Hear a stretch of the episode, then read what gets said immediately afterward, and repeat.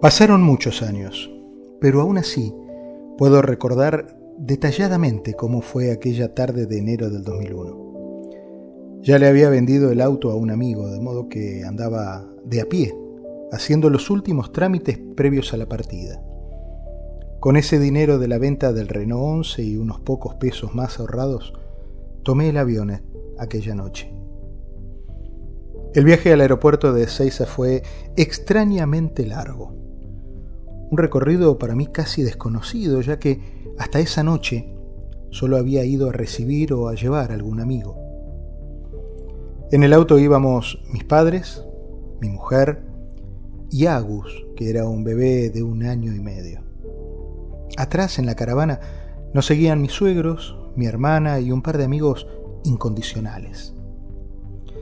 Después del check-in y el cafecito de rigor vinieron los abrazos, las fotos, los besos y las lágrimas. En el bolso de mano no había ni un MP3, ni un iPhone, ni un iPad. De hecho, eso no existía. Solo algunas gomas de mascar, un Walkman y unos cuantos cassettes con temas compilados elegidos especialmente para que fueran mis cómplices en la aventura. Y claro, un disquete con fotos fundamentales. Enfrentar el pasillo de preembarque fue duro. No sé ahora, pero en aquel momento había una mampara de vidrio opaco que en un golpe de vista hacía desaparecer a todo el mundo. Atrás, la última imagen era la de once personas y media saludándome. Y lo siguiente, la opacidad blanca del cristal. Al frente, las luces de Miami me esperaban subyugantes, seductoras.